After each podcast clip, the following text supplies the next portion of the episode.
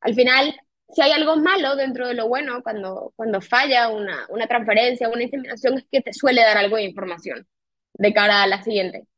Y aprendes algo y bueno, o sea, no solo nosotros, también los médicos, si es el mismo médico el que te está tratando, ¿no? Que ha sido mi caso.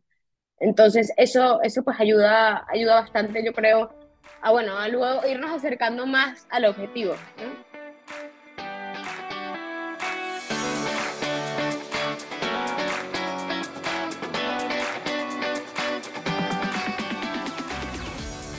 Bienvenida a F de Fertilidad. He creado este programa para que tú y yo podamos escuchar diferentes historias contadas en primera persona sobre la salud sexual y reproductiva de las mujeres y las diferentes formas de crear una familia. No se habla suficiente de estos temas, de cómo se vive la infertilidad, de las pérdidas gestacionales, la congelación de óvulos, la reproducción asistida, la ovodonación o donación de esperma, la adopción, la acogida, las pruebas genéticas, la crianza monoparental por elección, la fertilidad LGTB, de vivir sin hijos no por elección o del impacto que todo esto tiene en las emociones, en la relación de pareja, en la salud o en el bolsillo. Este podcast cubrirá todas las experiencias sin prejuicios, los finales felices, los casos tristes que aplastan el alma y los que aún están en el limbo. Mi deseo es que escuchar estas experiencias te acompañe, te empodere y te ayude a transitar este camino o empatizar más con otras personas que lo están transitando. Yo soy Isa, tu anfitriona, y te doy las gracias por estar aquí. No estás sola. Bienvenida.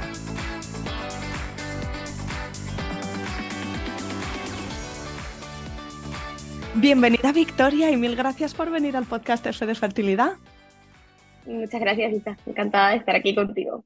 Qué ganas de hablar contigo porque, bueno, nos hemos escrito unos cuantos mensajes en los últimos dos o tres meses y ahora ya por fin llega la, la fecha en la que nos íbamos a encontrar y, conocer. Y si te parece, cuéntame un poquito sobre ti eh, para que me ubique, pues, de dónde eres, eh, dónde vives, em, a qué te dedicas y en qué momento vital estás ahora mismo. Ok, mira, yo nací en Venezuela, en Caracas, Venezuela, viví toda mi vida allí hasta los 17 años, que decidí irme a estudiar a Galicia, a La Coruña concretamente.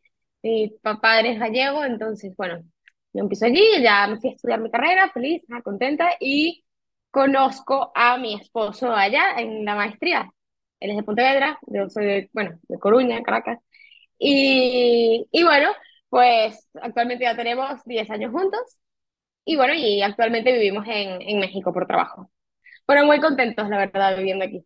Muy bien. Si quieres, nos remontamos atrás muchos años y me puedes contar si tú tenías idea desde siempre de, de, ser mamá, de formar una familia, si fue al conocer a tu marido que en algún momento os entró las ganas y quisisteis eh, eh, dar ese paso.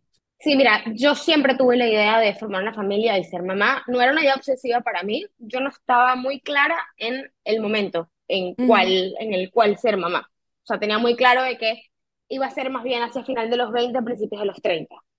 Pero bueno, esas son al final ideas que uno tiene en la cabeza. ¿Y qué pasa? Que yo desde mis 15, 16 años, con mi primera regla, eh, tuve un montón de irregularidad. Me detectan SOP, y me pasa lo que le pasa a casi todo el mundo, que es eh, me recetan eh, pastillas anticonceptivas. Desde los Desde muy joven. O sea, Isa, yo estuve en total tomando pastillas anticonceptivas más de 13 años, ¿sabes? O sea, que bueno, es una barbaridad. Pero bueno, el hecho es que en ese momento nadie te explica nada, es una solución, entre comillas, a un problema. La regla te viene, entre comillas, también, porque no es la regla, tampoco nadie te lo dice todos los meses, y bueno, están contentos todos. ¿Qué pasa? Yo a mis 30, ya cuando vivimos, empezamos a vivir en México, ya pasan unos años, eh, yo ya siento, tengo una pareja estable, tengo un trabajo estable, me empieza como ese deseo ya como más, más fuerte de querer ser mamá. Y bueno, me encuentro con dos dificultades. Una, que mi novio en ese momento no estaba tan convencido, decidimos esperar un año, un par de, un par de años, no tengo problema, eso cercano a mis, eso a mis 29 más o menos. Eh, y la otra dificultad es que yo sentía que las pastillas o sea, me habían afectado de alguna manera o que iba a ser un problema para mí el yo querer de, pues, ser mamá porque mi problema no se había solucionado. Habíamos puesto un parche con las pastillas. Mm, ¿Y tenías, tenías esa información o esa duda, quizá por alguna razón en concreto? Sí, yo había hablado con una amiga y también le pasó un poco parecida. De hecho, bueno, ella tuvo a, su bebé por, por fertilización in vitro. Y aparte de eso, sí había hablado con, con mi ginecóloga y me dijo, no, ningún problema, eso se, pues las dejas de tomar y ya, como si nada. Y bueno, si tienes problemas de fertilidad en algún momento o de ovulación, que es el problema principal de las chicas con SOP, pues se te da medicamento como para hacerte ovular y, listo. Ah, bueno, perfecto. Pues yo, tan tranquila, dejo la, dejo la píldora, por supuesto no pasa nada, y, y bueno, y pasan y pasan y pasan los meses, voy a cambio de ginecóloga, porque la que tenía, no, no, sé, me decía cosas como que no me encajaban mucho y dije, no me siento cómoda, me voy a una ginecóloga que además es especialista en fertilidad le comento, oye, ya quiero empezar a buscar un bebé por método natural, tal, ha pasado tanto tiempo, no pasa nada, me hace unos estudios, dos en concreto, la TSH y la hormona antimuleriana. la hormona antimuleriana me sale casi en 7, que es una barbaridad, pero bueno, que es algo común en chicas con SOP. Eh, yo en tu podcast he escuchado chicas que tienen 0.2, 0.8, 0.1 y lo logran. O sea, yo que tenga 7 no quiere decir que tenga mejor perfil reproductivo que una de, de 0 punto algo, porque bueno, mira, ya llevo ya dos años en esto y no ha pasado nada. Y, y el otro problema es que la, la, TSH me sale en 4. Normalmente un valor para fertilidad debe estar por debajo de 2,5. Entonces, bueno, pues sencillo, me dicen, bueno, pues nada, vas a empezar a tomar pues la utiroxina, que es lo que le mandan a todo el mundo. Y bueno, así pasan seis meses más, no pasa absolutamente nada. ¿La regla te había vuelto y la tenías regular, mm, más o menos normal? O... Mira, había meses que me venía dos veces y otro mes que me venía, bueno, otro, otro ciclo cada 50 días. Así era. O sea que pues regular, precisamente súper irregular, sí. Súper irregular, súper irregular, pero bueno, podían decir, bueno, a veces tardas en, ajustarse después de las pastillas, nada, eso no quiere decir de que no bules, bueno, en general le, quitaban importancia a todas tus, tus dudas ¿no? y preguntas. ¿Nos puedes contar un poquito más sobre el síndrome del ovario poliquístico? Mira, el, el, el, problema con el síndrome del ovario poliquístico es precisamente ese, ¿sabes? Que no ovulas o no se sabe cuándo ovulas, entonces hace mucho más difícil luego planear, pues, con la concepción de un bebé o, o planear el, el, pues oye, no es como que yo cumplo el patrón de que a día 14 del ciclo ovulo. Yo puede que no ovule, o puede que ovule a día 25 o a día 30, ¿sabes? O sea, eh, lo que pasa es que también están las tiritas estas de ovulación, pero las chicas con soplo no funcionan muy bien porque por lo general tenemos los valores de LH altos. Entonces, no, es, no nos ayuda, no, no, no es como una guía, que a mí también me las mandaron en su momento, lo que pasa es que luego investigué y y creo que gracias a podcasts como el tuyo o, bueno, eh, especialistas en fertilidad en Instagram que, mira, chicas con sopes, vamos a estar aparte, ¿sabes? Detectar la ovulación es más difícil.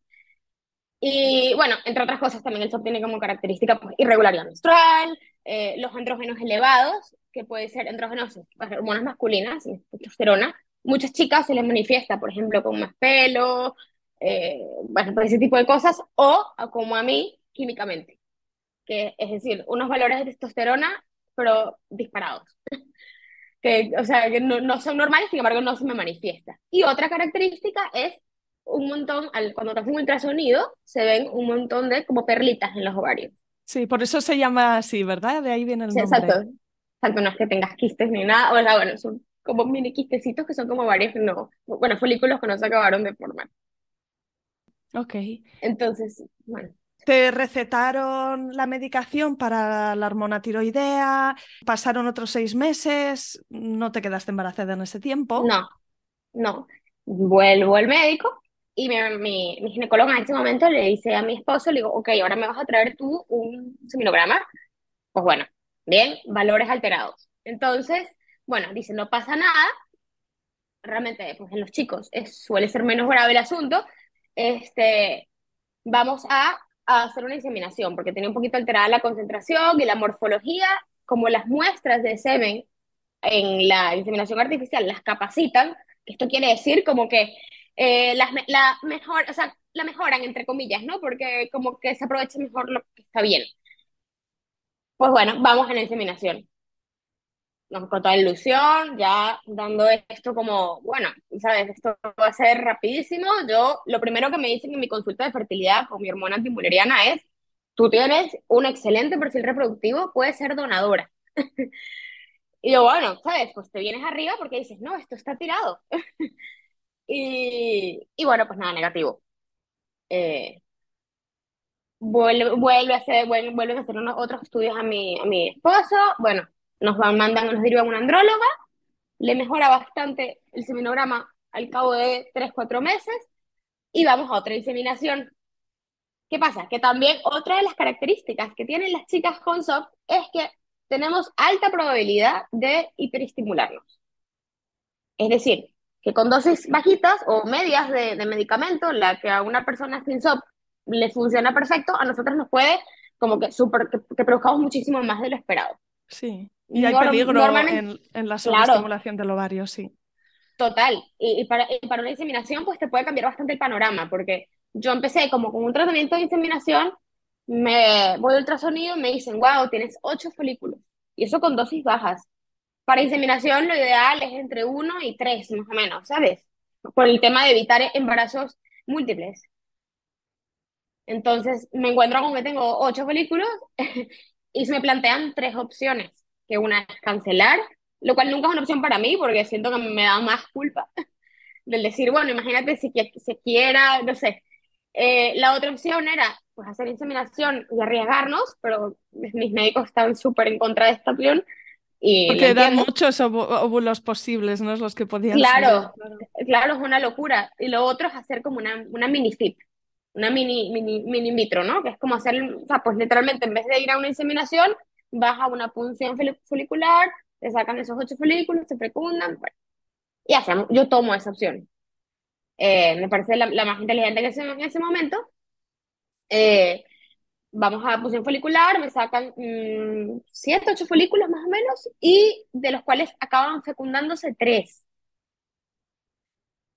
Bueno, no vamos a transferencia en fresco porque mi, ginecóloga no es muy de hacer transferencia en fresco porque dice que las hormonas están un poco alteradas por la medicación.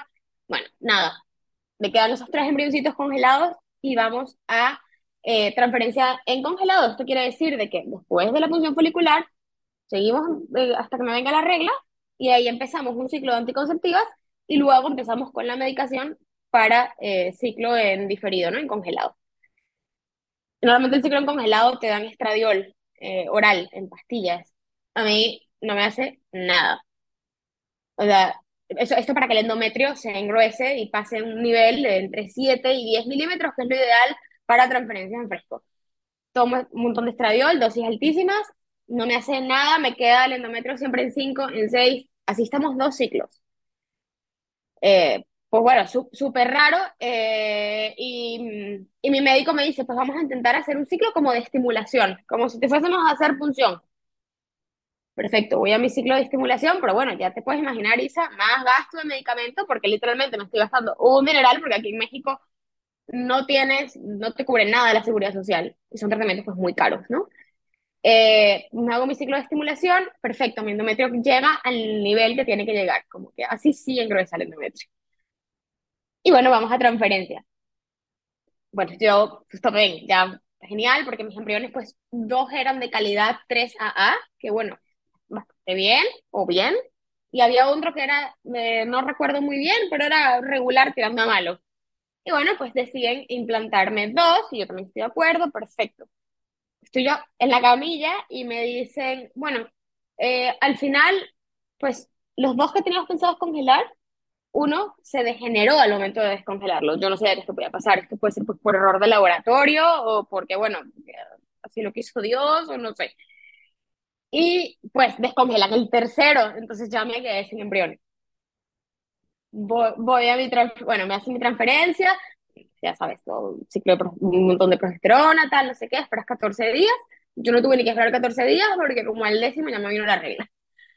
Entonces, pues un palo increíble porque después de cada fallo realmente uno lo vive como un duelo y te sientes completamente aplastada, ¿sabes? O sea, no tienes ganas de nada, dices, pero ¿cómo me puedo sentir tan mal por algo que, que, pues, no llegó a ocurrir? Pero mira, eh, terrible, de verdad que yo es algo que, bueno, es, yo creo que es lo peor, bueno, no, no, no sé, pero de lo peor que le puede pasar a alguien en, en, en su vida es esto, porque es muy duro, porque es un palo tras otro, un palo tras otro y y no oye, solo de son que tratamientos caros y, y- sí, y complejos y también que tienes que estar ahí muy- como muy pendiente, muchas visitas al médico, es que también emocionalmente, es un golpe, es un golpe enorme, de verdad que es, hay que vivir esto para, para entenderlo. Yo tengo una, una de mis mejores amigas también eh, pasó por este proceso y cuando me lo contaba yo no estaba aquí y mm, sentía que no tenía las herramientas para apoyarla ni la entendía muy bien. Ahora que yo estoy aquí, eh, wow, digo, qué duro, ¿eh?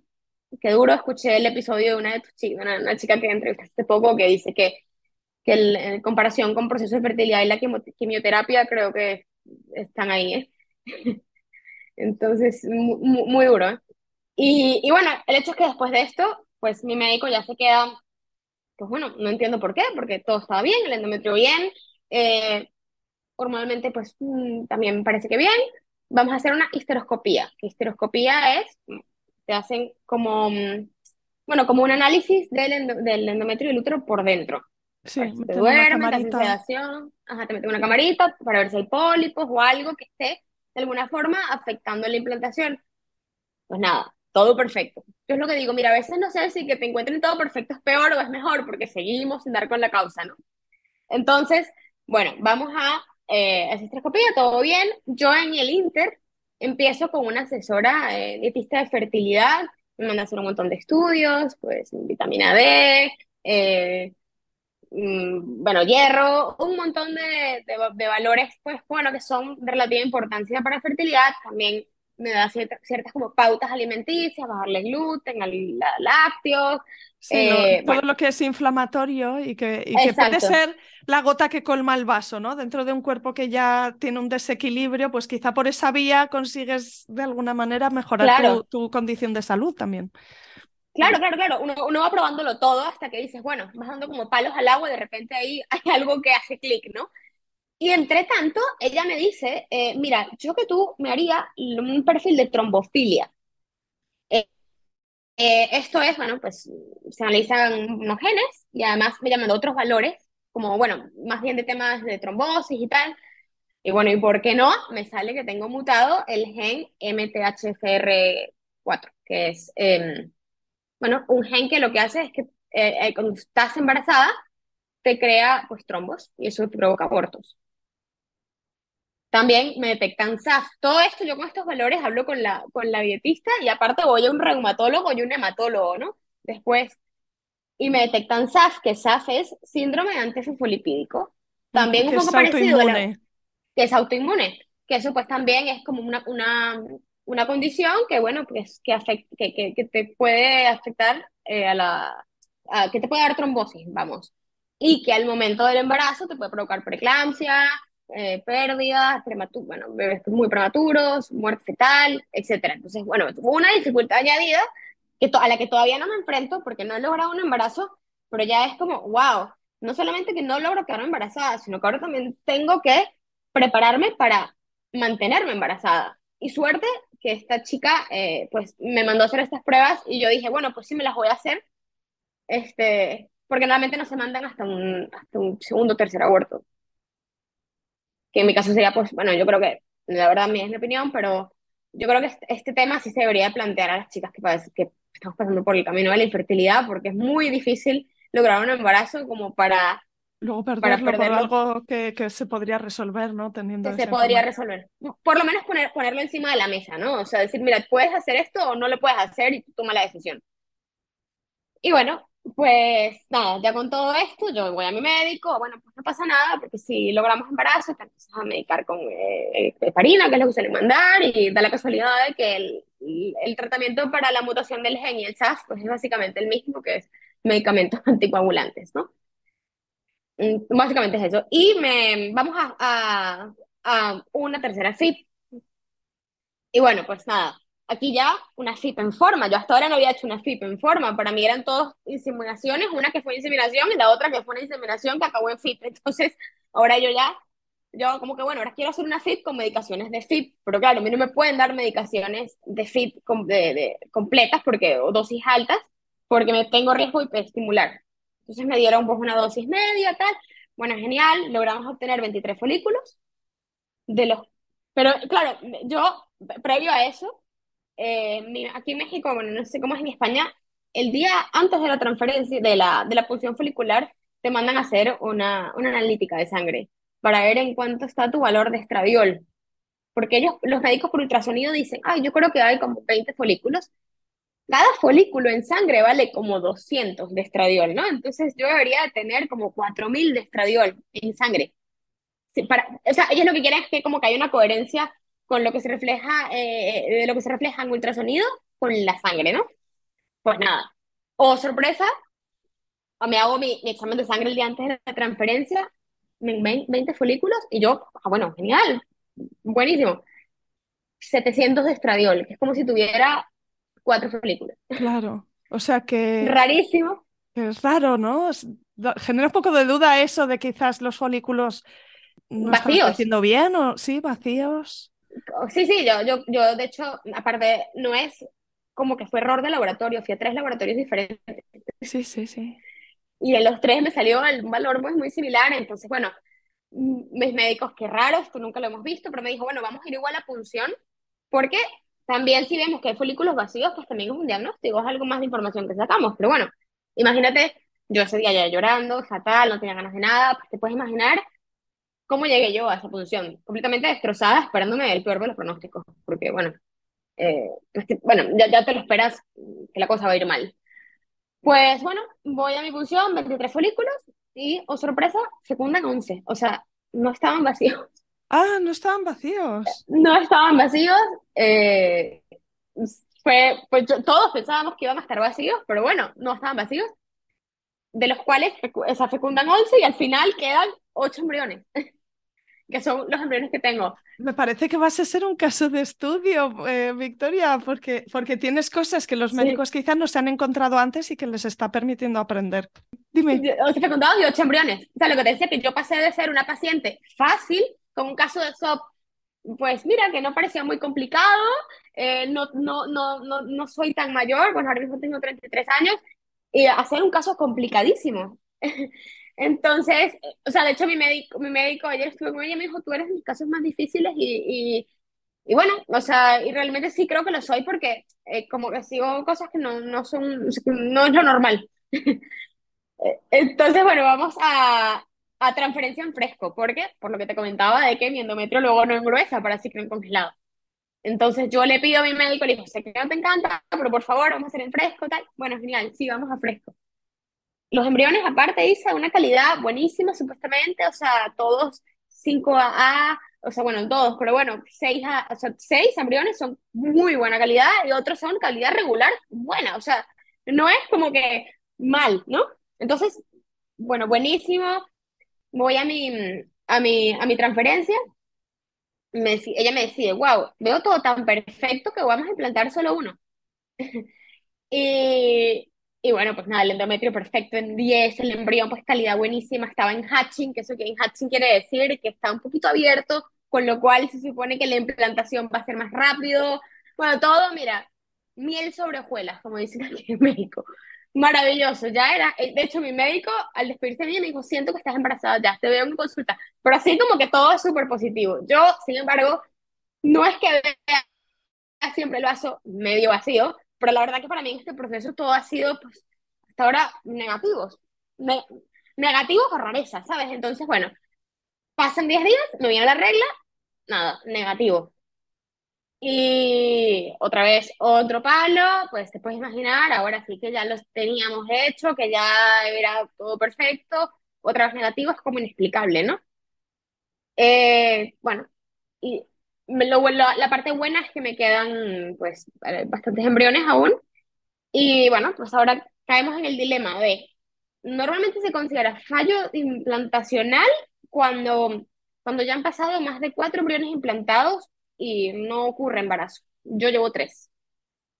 Entonces estoy ahí como en la raya. Entonces, claro, eh, después de esta transferencia fallida, me dan dos siglos anticonceptivos eh, y mi médico me dice, bueno, tenemos dos opciones, a hacer ERA-test, que ERA-test, eh, pues es un, test que te mide, eh, que, que, bueno, también es, una laparoscopia como por, sí, es un examen vaginal, se, se analiza el endometrio, te hacen como una biopsia endometrial y se, se analiza si el endometrio está receptivo el día que de la transferencia o si está pro-receptivo o pre-receptivo. Esto quiere decir de que si de repente hay que implantar un día antes de lo previsto, de lo normal o un día después, más o menos. Esto no es tan común, pero bueno, sí suele ocurrir en algunas chicas.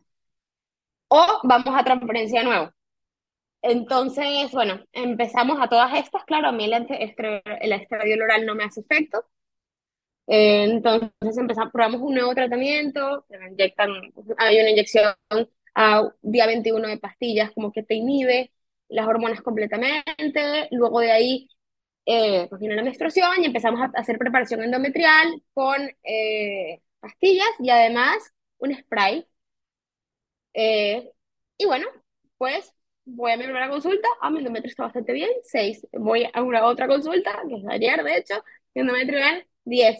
Perfecto, genial, podemos ir a transferencia. Mi médico me ha dicho, mira, si tu endometrio queda entre 6 y 7, vamos a hacer el ERA test este que te comentaba.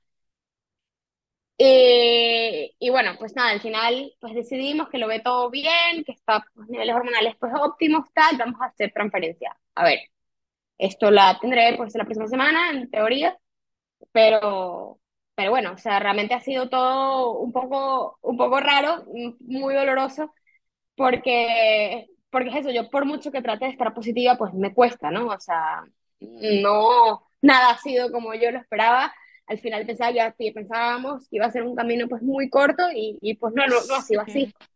Sí. Bueno, eh, antes me decías, Victoria, que, que, inicialmente tu novio, tu pareja, estaba como un poco dudoso de si esperar quizá un año más, un año y medio. Eh, claro, este tiempo lo habéis consumido, ¿no? Con todo este proceso. ¿Cómo, cómo ha sido todo esto para, para él? Mira, yo creo que, que obviamente a los, los hombres les afecta diferente que, que a nosotras pero obviamente les afecta. El, el tema aquí es mantenerse los dos en el mismo nivel de ganas, porque a veces yo estoy como que, bueno, un día y él es, bueno, no pasa nada, volvemos a intentar. Los hombres como que siento que son más simples eh, en el tema de, eh, bueno, no te preocupes, no pasa nada, eh, quedan siempre como que ven la parte pues positiva del asunto, ¿no? Y, y él para mí en ese sentido pues ha sido pues, un gran apoyo porque porque sí es, sí es muy positivo, ¿no? Y muy tranquilo, como yo cuando estoy hundida, pues al no verlo él tan hundido, digo, a lo mejor no es grave, ¿sabes? O sea, sí, sí para mí ha sido, un, bueno, súper clave, y él, y para él me imagino que, bueno, ha sido también muy difícil, porque por supuesto no te gusta ver sufrir a la persona con la que compartes tu vida, y también te digo, esto es un proceso que es muy cansado, porque es eh, para mí y para él también, porque seminogramas cada poco, eh, pues consultas, es muy desgastante. Con el tema de, de, la fertilidad, como que un poco se pone la vida en stand-by y todo en base a esto, ¿sabes? Los viajes los organizas en base a esto, la alimentación en base a esto, las salidas en base a esto, eh, todo es, se calendariza tu vida en base a los tratamientos de fertilidad. Y esto puede ser muy largo o muy corto. Y mientras más largo es, yo creo que es más desgastante pues para la relación, porque no es fácil mantenerse en este nivel de intensidad cada poco hay una mala noticia o otra vez otro examen o otra vez tanto dinero, ¿sabes? Es, es, es muy complicado, es muy duro para, para la pareja, para, para todo el mundo. Yo he manejado igualmente este tema con mucha discreción con, con todo el mundo, la verdad, porque yo siento que no todos tienen las herramientas necesarias para poder, eh, o sea, como para, para recibir esta información, ¿no? Y yo creo que es un poco autoprotectivo de que la verdad que he visto tanta barbaridad y escucho tantas barbaridades que no me gustaría que me dijeran, ay, no, es porque estás estresada, porque obviamente pues, no es eso, ¿sabes? Eh, entonces, sí, sí es, es un tema, porque es muy difícil porque se vive muy solo también. Que yo creo que ahí es la, la, la ayuda de, de, de tu podcast como el tuyo, que acompaña mucho y que dices, wow, hay chicas que han, pasado, han pasado por lo que yo he pasado y, y que me siento súper comprendida, ¿no? O estos foros o grupos de Facebook de, de, de, fertilización in vitro o inseminación artificial, que, que pues ves a chicas que pues están exactamente lo mismo que tú y pues es lo único que hasta cierto punto te consuela, ¿no? O sea, o te ayuda o, o te da pues otra, a veces como ánimos para seguir, porque pues suele haber gente que le ha costado más que a ti o que lleva más tiempo y bueno, o sea, siempre también aprendes algo y, y, sí, o sea, y yo, yo, he aprendido muchísimo también en este proceso, bueno, de mi cuerpo, de cuidarme, de increíble, ¿sabes? O sea, de valorar lo importante. Y realmente, mira, yo lo que yo pensaba, digo, wow, vivimos en una sociedad que premia tanto la meritocracia, es decir, cre crecimos en una sociedad que premia la meritocracia. Si yo hago todo bien, van a salir las cosas bien. Entonces, ¿por qué?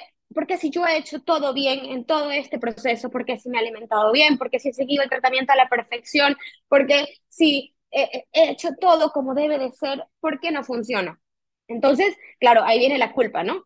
O sea, porque ya es, bueno, fue porque en la transferencia subí escaleras, o fue porque tuve tal discusión, o fue porque, bueno, tal día me comí un pastel de chocolate. O sea, me refiero, son tantas cosas que, que al final, pues la culpa acaba en uno, porque dices, wow, si ha fallado tantas veces y no es lo esperado, pues ¿será que yo soy la culpable? ¿Será que estoy haciendo algo mal? ¿Sabes? O sea, es, es muy complicado, es muy complicado lidiar con eso porque no es una vez, es durante mucho tiempo, ya en mi caso dos años, y, y sin lograr un positivo. O sea, pero ni uno, ni de forma natural, ni, ni, ni, nada, porque mi médico me decía el otro día, no es que ojalá hubiese tenido un aborto, y Dios lo quiera, ¿no? Pero, pero digo, o sea, el hecho de haber tenido un positivo nos daría, pues, alguna, algún, alguna información de si logramos implantación, ¿no? Pero, pero no es el caso.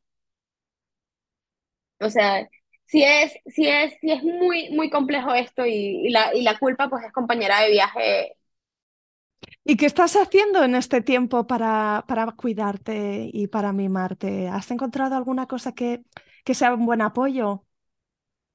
Mira, a mí me ayuda mucho el, el tema de trabajar, la verdad, que sí me mantiene un poco distraída porque... Tienes la mente al... en otra cosa, ¿no? Y estás Claro, total.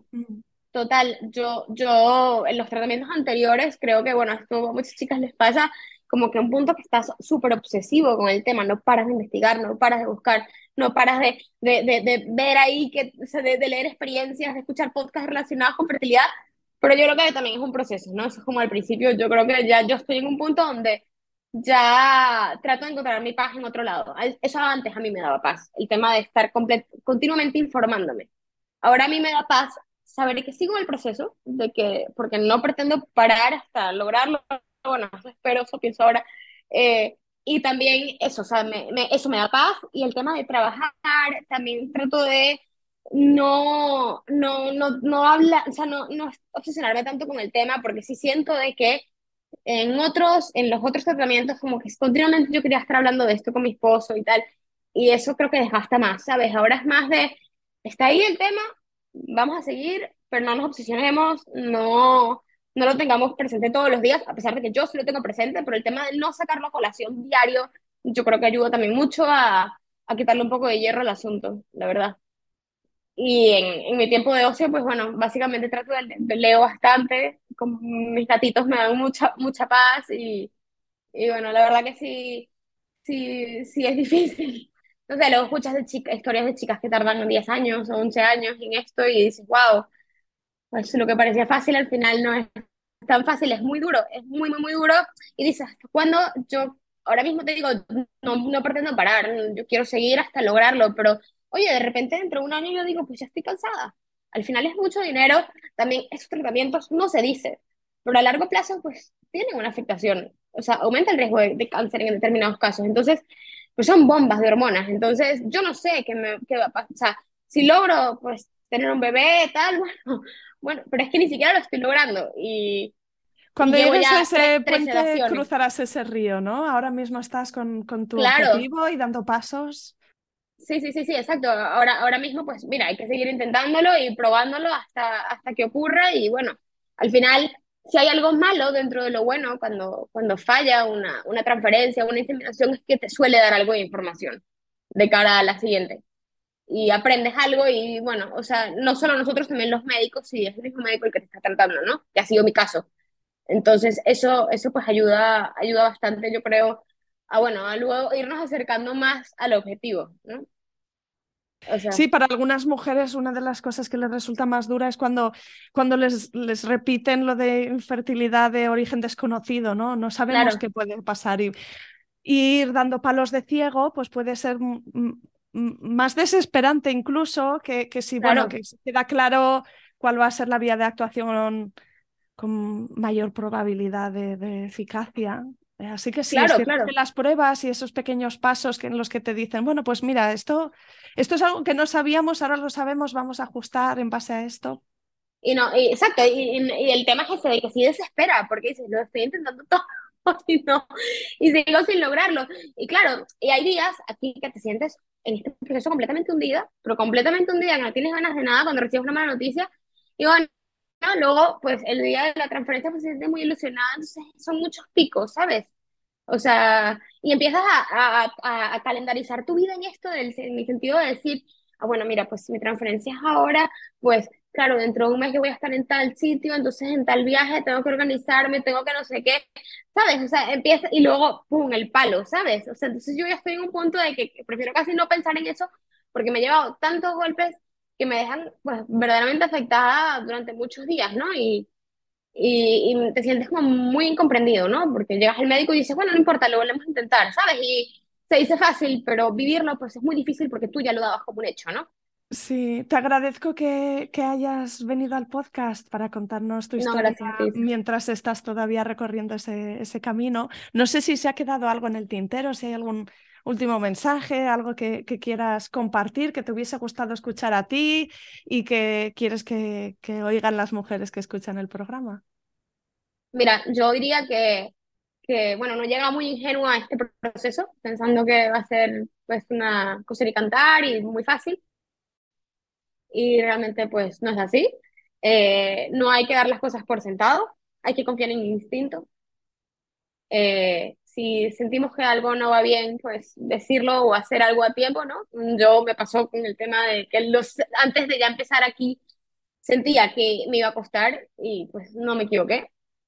Y, y bueno, pues mira, confiar, confiar en, en, en tu cuerpo también y cuidarte. O sea, a mí sí siento que me ha ayudado mucho el tema de pues, alimentación, suplementos, porque sí he logrado tener pequeñas mejorías a niveles hormonales, a niveles de inflamación, ese tipo de cosas que, bueno, no sé si lo lograré esta vez, pero pues estoy segura que me han acercado bastante al objetivo en lugar de alejarme. Ah, es un camino plagado de dificultades, al final pues se va, pues, se va sorteando, ¿no? Poco a poco. Eh, y, y, bueno, vas descubriendo cositas sea, durante todos estos años, bueno, yo mm, a veces me recuerdo de la victoria que empezó en aquel tiempo, en aquella inseminación y la de hoy, y digo, wow, cuánto ha evolucionado, ¿no? Porque es duro, pero creces también como persona, o sea, realmente eh, sí te enseña, te enseña mucho, a base de mucho dolor también, pero, pero sí te transforma, es muy transformador.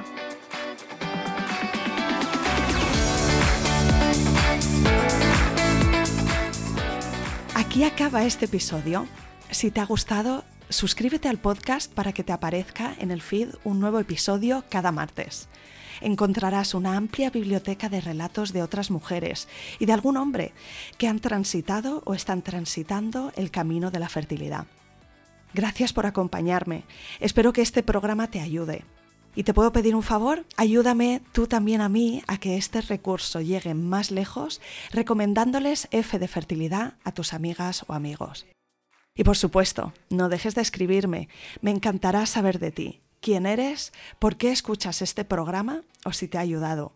Mi email es isa.planetaparto.es o en Instagram la cuenta F de Fertilidad Podcast.